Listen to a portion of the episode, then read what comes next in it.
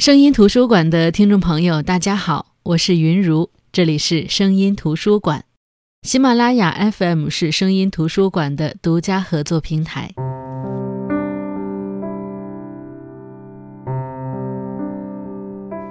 或许是刚刚孕育了一个新生命的缘故，这段时间我特别容易跟人聊起生死的话题。前段时间看综艺节目，有两句话一下子击中了我。一个是《妻子的浪漫旅行》中张智霖对袁咏仪说的话，他说：“你说我要等你死了才能死，但是谁先走谁后走，不由你做主。这辈子幸运的是遇到你，不幸的是知道我们的相遇始终会有分开的一天，人始终是会老会死的。”还有一个是我家那闺女中焦俊艳因为家长催婚而压力倍增。他不太理解父母为什么不相信他一个人也可以过得很好。高亚麟劝他，父母一天天老了，父母是担心他。继而他说了一句让人特别感动的话，他说：“父母是我们和死神面前的一堵墙。父母在时，你觉得死亡是一件很遥远的事儿；当有一天父母去了，你会直面死亡。”和朋友吃饭的时候。我把这句话说给他听，我的最后一个字刚出口，他的眼泪唰的就流了下来。是的，半年前他失去了父亲，没错，是因为癌症。癌症已经司空见惯，就连我都能数出我认识的亲戚朋友当中有几个得了这个病，甚至过年回家就听到有三个亲戚得了癌症。真的就有这么多人，多到我听了之后就只是唏嘘了一下。往日里出现在韩剧里的那些赚你眼泪的桥段都不起作用了。但，这一切都因为我们是旁观者。对于身处故事的他们来说，这个词和这个词带来的生离死别依旧是天崩地裂的。因为一旦和这个词相遇，活着就成了一种奢侈。是的，今天我要和大家分享的图书是余华的《活着》。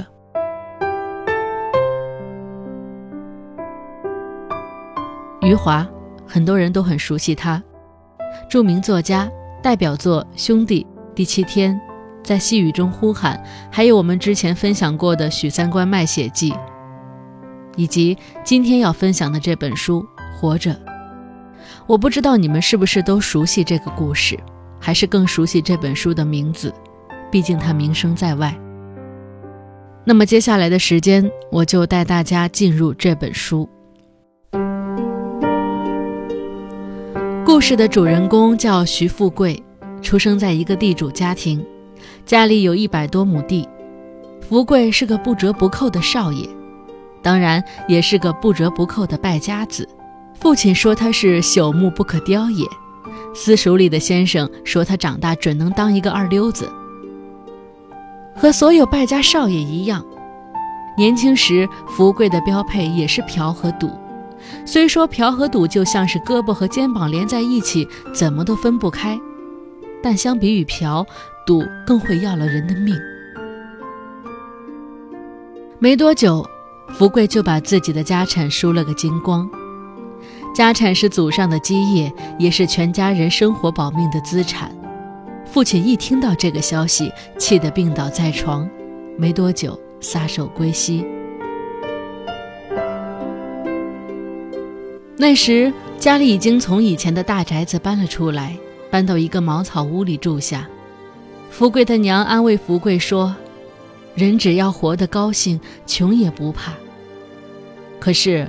老丈人抬来了花轿，要把女儿家珍接回去。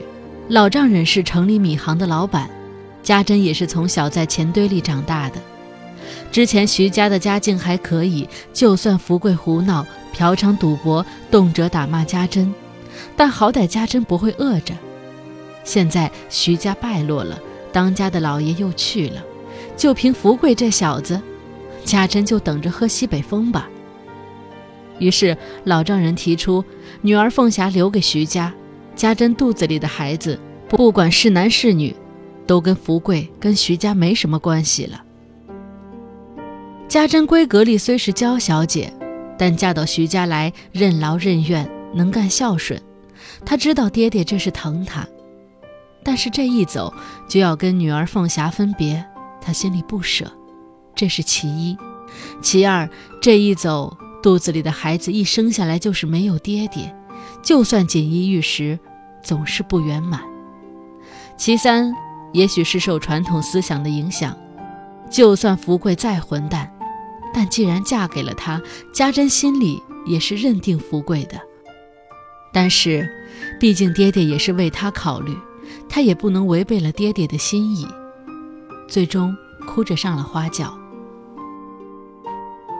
没有家珍的日子，福贵很不适应。但是再不适应，他上有老下有小，全都靠他养活。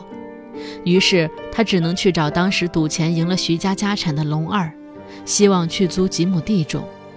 当看到自己一落地就住的那个屋子，如今住着龙二；当年自己家的田产，如今还得求着龙二租给自己，福贵心里别提多难受了。但没办法，娘和凤霞都得吃喝，再难受也得硬着头皮。福贵租了五亩地，白天黑夜的干活。之前他当少爷，没干过农活，如今干起来比村里人慢多了。但是不能慢呢，庄稼得赶上季节，错过一个季节就全错过了。到时候别说是养活一家人，就是龙二的租粮也交不起。所以福贵每天都累得一挨床就呼噜呼噜睡去，根本没工夫想别的。日子虽然又苦又累，心里反倒踏实了。福贵想着，照这么干下去，也许他们徐家总有一天会重新发起来的。日子这么一天天过着，一天。家珍回来了，不光回来了，还带着他们的儿子有庆。家珍被父亲接回城里，两个月就生了儿子，把儿子养到半岁就带着回来了。那如果这是一部电视剧，到这儿大结局显得圆满又喜庆。可是命运从来不会按常理出牌。福贵的娘病了，家珍让福贵去城里请郎中。路上，福贵被国民党抓了壮丁，沿着长江往北去了。小日本打跑了，接下来要打的是共产党。在部队里，福贵认识了兵油子老全和毛头小子春生。有一次，他们被包围了，粮尽弹绝，缴枪后，除了一些自愿留下当解放军的，其他全都被放走了。福贵回到家时，距离他当时离开已经有两年的时间了，连有庆都三岁了。等着他请郎中回来治病的娘。早去了，已经七八岁的凤霞，一年前发高烧后就不会说话了。看着家中这一切，怎么办？难受，挣扎。无论怎么难受，怎么挣扎，日子都得照样过下去，因为你还活着。有庆很快到了上学的年纪，福贵自己没好好读书，但是却知道一定要让有庆读书。可是没有钱呢。那时凤霞十二三岁，虽说能帮家里干活，但是总归也要靠家里养活。只有把她送走换些钱，才能供有庆读书。于是凤霞被领走了，走的时候满眼都是泪。她虽说不出话，但是所有人都知道她心里难过，全家也都舍不得，尤其是有庆，都过了两个月，都到了开学的日子。他还天天嚷着我要姐姐，我不去上学。那个时候孩子不听话，最奏效的法子就是打。福贵是把有庆打到学校里去的。几个月后的一天，凤霞偷偷跑了回来，全家都开心极了，也再也舍不得把她送走了。也是在那个时候，福贵才知道自己心里有多舍不得这个女儿。福贵说：“就是全家饿死，也不送凤霞回去。”日子很快来到了一九五八年，人民公社成立了，福贵家里的五亩田归公社了，后来连锅都归公社了，就更别提家里的牛呀、羊呀，这可就苦坏了有庆。之前福贵给有庆弄了两只羊，有庆每天上学放学都是一路跑，跑回来就去割草喂羊，之后再一路跑回学校。羊给了公社，有庆却还是这样，每天都去公社里给他的两只羊喂草。吃大锅饭、大炼钢，这些和时代相关的大事件，福贵一个都没少经历。他们村主钢铁那阵家珍病了，得了没力气的病。其实就是我们现在说的软骨病，是在那个年代治不好的病。村里下地干活计工分，家珍只能干些轻活。好在有凤霞，这孩子是拼了命的干活。有庆也是个乖孩子，一看家里这光景，就提出自己不要去读书了，又被福贵打了一顿。大锅饭不长久，很快就散伙了，村里人都没了家底。日子也越过越苦，福贵把家里最后的积蓄拿出来，买了一头羊羔，一是想着羊能肥田，春天剪了羊毛还能卖钱；二是想着有庆要是知道自己得了一头羊羔，肯定会高兴。有庆又开始了跑着上学、跑着回家的日子。跑步省下来的时间，就是给羊割草，去自留地里干活。福贵是咋也没想到，有一天有庆跑步能跑出名堂来。那时候学校第一次开运动会，中学和小学一起比，没想到读四年级的有庆拿了第一名。体育老师跟福贵说，有庆长大能当运动员，和外国人比赛跑步。福贵不明白，跑步有啥学的？连鸡都会跑步，能当饭吃？就是那一年，稻子还没黄的时候。雨没完没了的下，大片大片的稻子淹在水里。下了一个月的雨之后，连着几天大热天，田里的稻子全烂了。没有收成，大家就开始了数着米下锅的日子，天天吃不饱。福贵把有庆的羊拿去卖了，不是不知道有庆舍不得，也不是不心疼孩子。人要活着，在那个年代，真的管不了什么忍心不忍心的，管不了什么心理创伤。就是在这样的年景下，家珍的病越来越重。那一年，念到五年级的友庆也出事了。友庆他们学校的校长是县长老婆，在医院生孩子时出了很多血，学校让孩子们献血，孩子们觉得很新奇，很高兴。配血型的时候，配了十几个都不行，到有庆了，血型才配上。抽血本来无大碍，但是医院里的人为了救县长老婆的命，一抽血就不停了。抽着抽着，有庆的嘴唇都青了。这时医院才慌了，发现有庆的心跳都没了。福贵被通知去医院接受有庆的尸体，他恨死了，他朝着医生就是一拳。很多人围着他，围着也不行。福贵想拼命。那个县长来了，穿着中山装。福贵朝着县长肚子蹬了一脚，喊着：“我要杀了县长！”结果县长突然看他，问：“你是不是福贵？”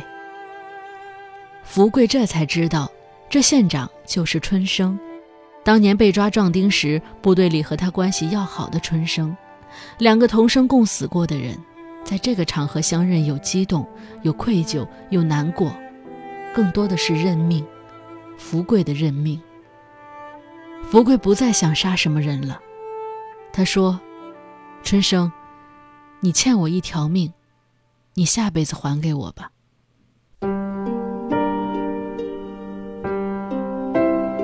有庆走了，家珍也就没多少日子了，他就盼着走之前。看着凤霞出嫁，福贵找人给凤霞说亲，谈下的女婿是万二喜，二喜是城里人，搬运工人，挣钱不少，就是有点偏头，脑袋靠着肩膀。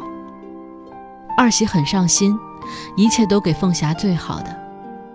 凤霞的婚礼在村里也是数一数二的风光。凤霞出嫁后，有庆经常去城里看她。那时候城里的文化大革命闹得凶，天天批斗。有一次，他看到春生也被批斗了。之后的一天夜里，春生偷偷到了福贵家里。福贵才知道，这个曾经的县长被批斗的有多狠，每天都被吊起来打。他说他是来跟福贵道别的，他实在受不了了。福贵劝他好好活着，想想父母，想想老婆孩子，再难也要活着。春生当时答应了，可是后来还是上吊死了。一个人的命再大，要是自己想死，那就怎么也活不了。那个年月，从来没有人去考虑活着和死去的意义，但是死去和挣扎着活，是每天睁开眼都要和命运较量的选择题。凤霞怀孕了，福贵和家珍都高兴，新生命也能给人带来新的慰藉。怀胎十月，二喜都把凤霞照顾得好好的。谁知生孩子的时候，凤霞难产死了，留下了一个儿子。福贵给这孩子起名叫苦根，生下来就没娘，可不就是苦根吗？有庆死了，要了家珍半条命。这次凤霞走了，家珍就跟着也走了。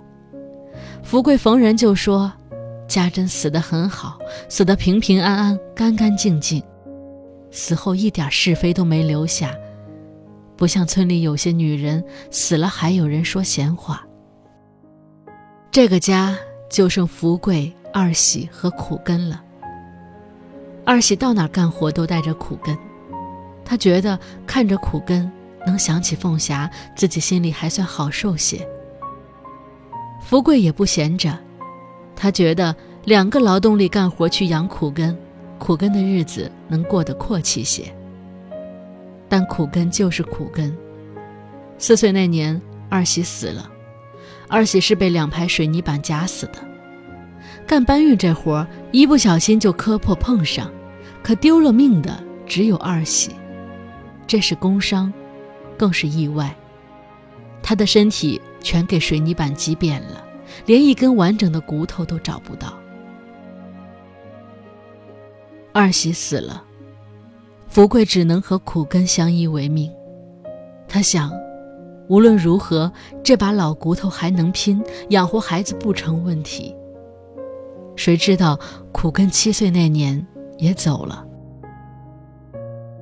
福贵说：“都怪他，家里太穷，村里谁家孩子都比苦根过得好，就是豆子，苦根都不经常吃。那天苦根头晕。”福贵想着煮些豆子给苦根吃吧，可是自己老昏了头，在苦根生病时给他煮了这么多豆子，结果吃了太多豆子，撑死了。一个人了，就剩一个人了。一个人活着，一个人干活，一个人吃饭，一个人睡觉。福贵有时候觉得特别伤心。但是想想又很踏实，他觉得家里人全是他送的葬，全是他亲手埋的。到了有一天他腿一伸，也不用担心谁了。他也想通了，轮到自己死时，安安心心死就是，不用盼着收尸的人。村里肯定有人会埋他的，要不他人一臭，那气味谁也受不了。他也不会让别人白白埋他的。他在枕头底下压了十块钱，这十块钱他就是饿死，也不打算去动它。福贵总想着往后的日子一个人过了，总想着自己的日子也不长，可谁知一过又过了这么些年。所以福贵想，这不行啊，我还活着呀，活着就不能这样。福贵买了一头牛。牛是半个人，不仅能帮忙干活，心里闷了还能和牛说说话。福贵买的牛是一头老牛，是别人眼里只能活两三年的牛，可结果一直活到了今天。这个今天其实是十年后。十年后的一天，福贵在放牛的时候遇到了一个采风的、收集民间歌谣的人。这个人看到福贵，和他坐在田间攀谈。福贵向他说起了自己的故事，这个故事就是从这本书的开头讲起。那时候，福贵还是个有钱人家的纨绔少爷。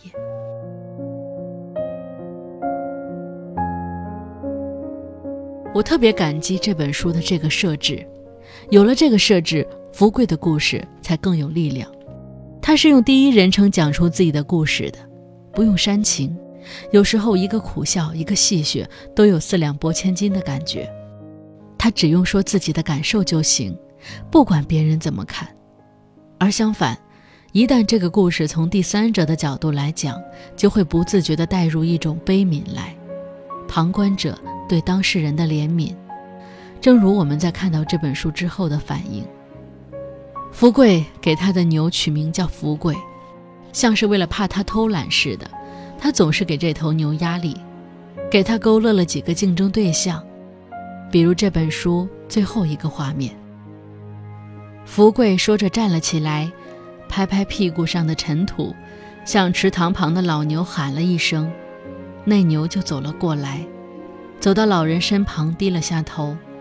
老人把犁扛到肩上，拉着牛的缰绳，慢慢走去。两个福贵的脚上都沾满了泥，走去时都微微晃动着身体。我听到老人对牛说：“今天有庆、二喜耕了一亩，家珍、凤霞耕了也有七八分田，苦根还小，都耕了半亩。福贵呀，你嘛耕了多少，我就不说了，说出来你会觉得我是要羞你。话还得说回来，你年纪大了，能耕这么些田，也是尽心尽力了。”老人和牛渐渐远去，我听到老人粗哑的、令人感动的嗓音在远处传来。他的歌声在空旷的傍晚，像风一样飘扬。老人唱道：“少年去游荡，中年想绝葬，老年做和尚。”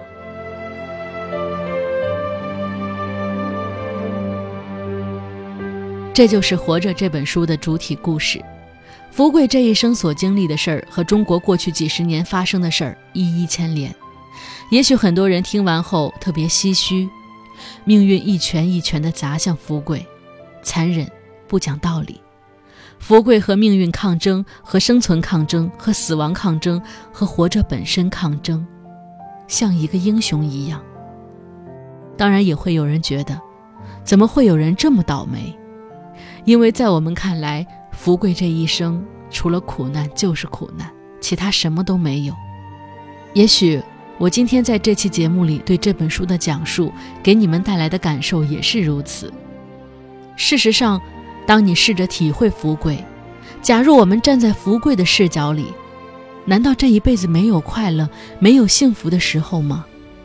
家珍带着有庆从娘家回来的时候，福贵应该是感谢命运。让他娶到了一个好老婆。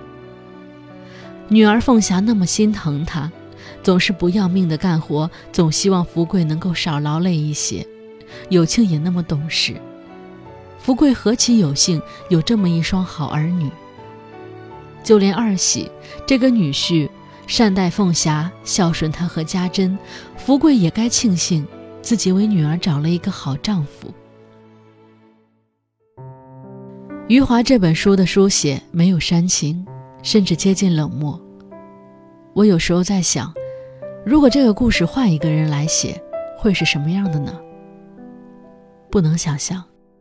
余华，只能是余华，简洁有力，内敛当中有一股不可忽视的张力，让人物性格和故事内核带给人的震撼成几何增长。就像余华自己说的那样，他说。活着这个词，在中国的语言里充满了力量。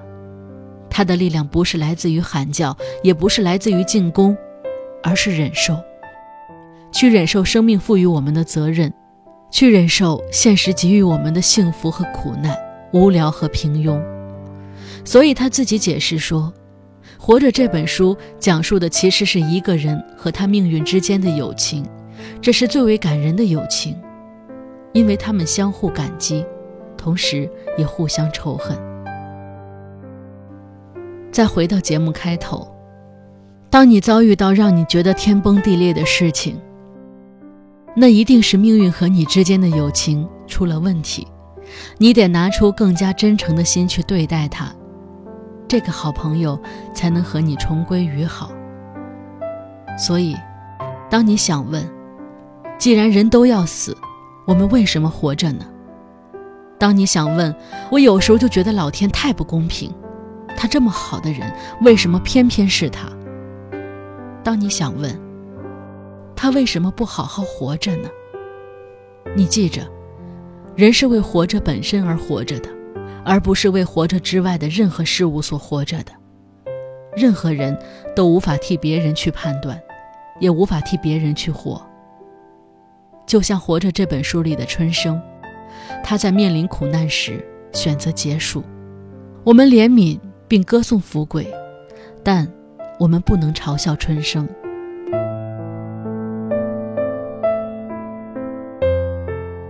好的，我是云如。今天跟大家分享的这本书呢，是余华的《活着》声音图书馆。我们下期再见。